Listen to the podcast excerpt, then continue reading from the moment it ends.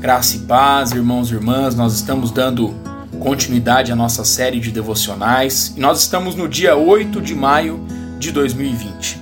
E o tema proposto para nós pensarmos juntos é a vaidade e a queda.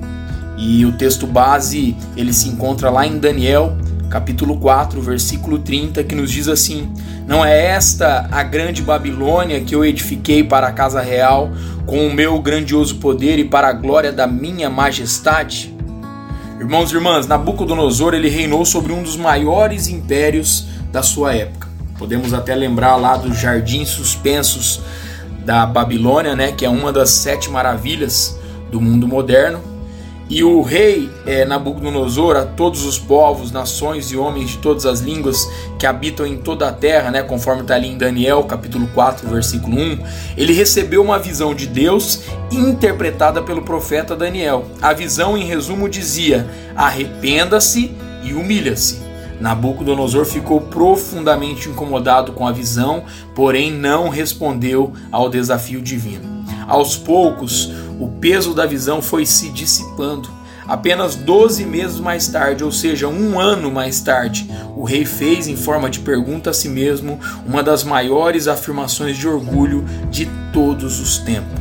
Não é esta a grande Babilônia que eu edifiquei para a casa real, com o meu grandioso poder e para a glória da minha majestade?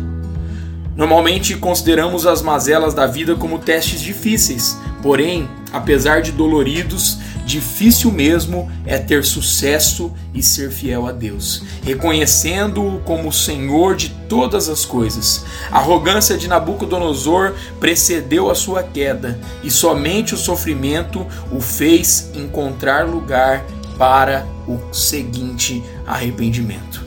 Que a nossa oração ela seja Deus, obrigado por ter cuidado, por teu cuidado e pelos planos de paz que tens para a vida de cada um de nós. Dai-nos humildade para vivermos honrando para sempre o seu nome. Deus abençoe meu irmão, minha irmã, a sua vida, a sua casa, a sua família, em nome de Jesus.